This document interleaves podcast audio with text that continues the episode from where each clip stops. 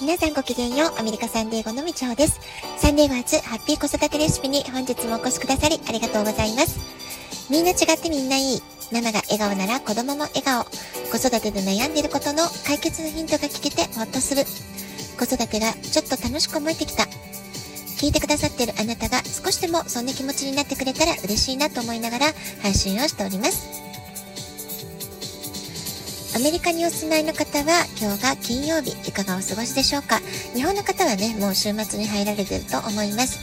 8月5日は虎の日ということで大きな買い物をするとかお財布を新調するあるいは旅行に出かける、まあ、こういったのにはねとてもいい日だというふうにされています。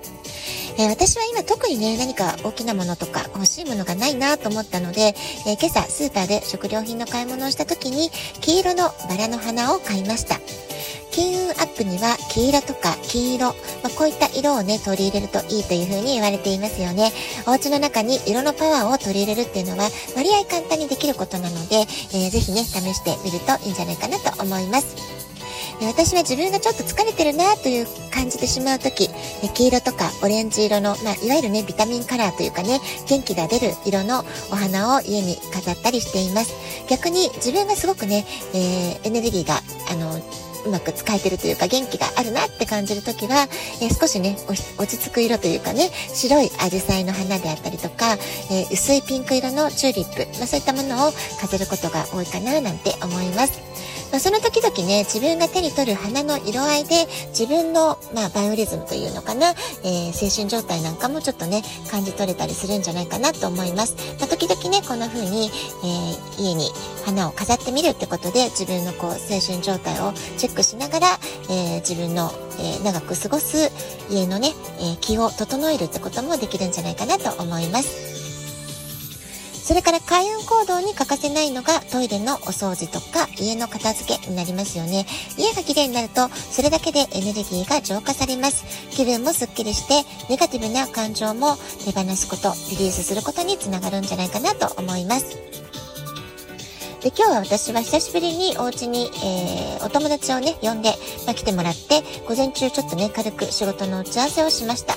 なので、えー、朝早めの時間に、まずウォーキングに行って、買い物を済ませて、掃除を済ませてってことでね、効率よく、えー、やりたいことを済ませることができたので、まあ、こういうスタートを切れるとね、えー、一日のスタートがとてもね、気持ちよく始められるんじゃないかなって改めて感じました。それから8月は引き続き宇宙とか天体の動きも結構活発なんですよね。え今日8月5日は虎の日でもありますけれども、えー、サソリ座上限の月も重なっています。それから、えー1日前ぐらいからかな、コミュニケーションを司る星、水星が乙女座に移動ということで、えー、ここから3週間ほど、水星のこのエネルギーっていうのは、人々に新しい言葉を授ける、あるいは新しい交流を生み出していく、まあ、そういうね、メッセージ、そういう意味を持つというふうに言われております。それから乙女座のキーワードは整理整頓とか物事が整うとか、まあ、母性とかそういったことにも関係する、えー、メッセージがありますよね。ですから、え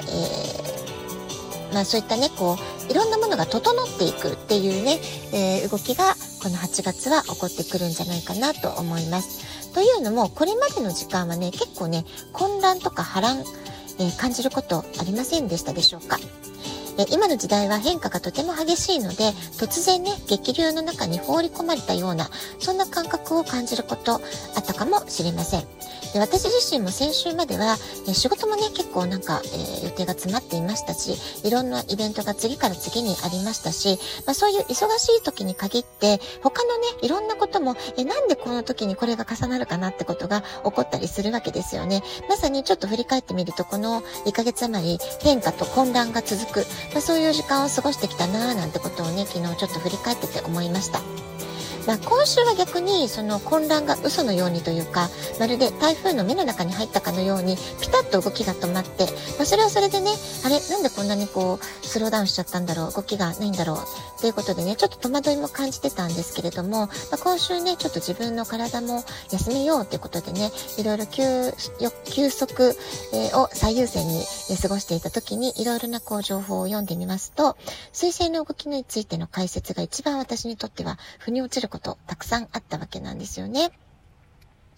えー、例えば、成長には変化が欠かせないということなんですよね。えー、混乱や波乱っていうふうに言うと、なんか一見ね、ネガティブというかね、まあ、そういうこう、あまりよろしくない印象っていうことで捉える方もいらっしゃるんじゃないでしょうか。私もね、混乱、波乱っていう言葉を聞くとね、あんまりこう、いいイメージは持ってなかったんですけれども、でも、そういう混乱とか波乱があるからこそ、えー、次のクリエーションというのがね、新しいものが生まれたりとか、え、次なる成長を導き出すために、その波乱が必要だった、まあ、そういう考え方もあるわけです。可能性を拡大するためにはあえて自ら混乱の中に飛び込んでみる、まあ、こういう勇気が必要な場合だって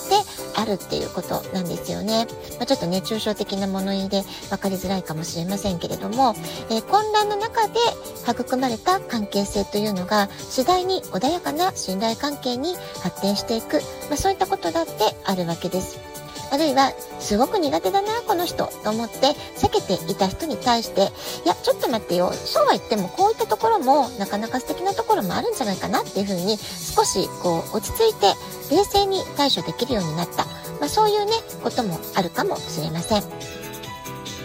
あなたはこういった話を聞いてどんな風に、え、お感じになられてるでしょうか？あなたにとっての混乱とか波乱とか、まあ、そういったものはこの1ヶ月ほどの中であったでしょうか？ぜひね、ちょっとこの段階で振り返ってみられるのもいいんじゃないかなと思います。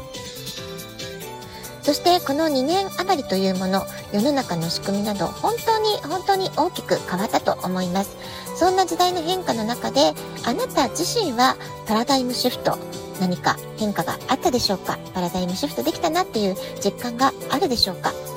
2年前のあなたと比べて感じる変化というのはどんなことでしょうか？どんな成長があったでしょうか？もしね、あまり変化を感じないなっていう方であっても、えー、もしかしたらこれから大きな変化を感じることが起こるかもしれません。今月8月は何らかの形で自分の生き方について軌道修正の強制的な力が働く、まあ、そういう可能性もね、大いにありそうなわけです。気づかなければいけないこと、変えなければいけないこと、目を背けていたことなど、様々な現実を突きつけられる、まあ、そういうタイミングが訪れるかもしれません。でもね、そういった波乱を乗り越えるために、えー、一回りも二回りも大きく成長してるってことも言えるわけです。そして成長していくからこそ次第に落ち着いた調整力というものを、えー、スキルとしてね、身につけていくってことにもつながるんではないでしょうか。そして先日もお話ししたライオンズゲートのエネルギー、つまり銀河系のエネルギーから、えだったり、えシリウスからの宇宙エネルギーというものが今地球にいる私たちにもうね直接ストレートに今最大値に向けて、え降り注がれているっていう時期でもあります。えー、そんな時だからこそあなたのインスピレーションをね今まで以上に、えー、研ぎ澄まして高めてくれているのではないでしょうか。ぜひね、この週末はゆったり、えー、たっぷりリラックスした時間を過ごして、改めてご自分の今年の上半期を振り返ってみたりとか、改めて自分の人生にとって、えー、大切なものって何だろう？何が一番大切なんだろう？人に貢献したいことって何だろう、まあ、そういったことをね考えてみる時間にしてみるっていうのも、えー、すごく素敵な時間の使い方ではないかなというふうに思います。ラジオトークアプリインストールしておくと簡単にスマホから聞くことができます。子育てのお悩みや質問疑問受け付けております。人生相談でも大丈夫です。質問を送るのコーナーにぜひ送ってみてください。では今日はこの辺で今日も素敵なお時間をお過ごしください。ごきげんよう。以上でした。さようなら。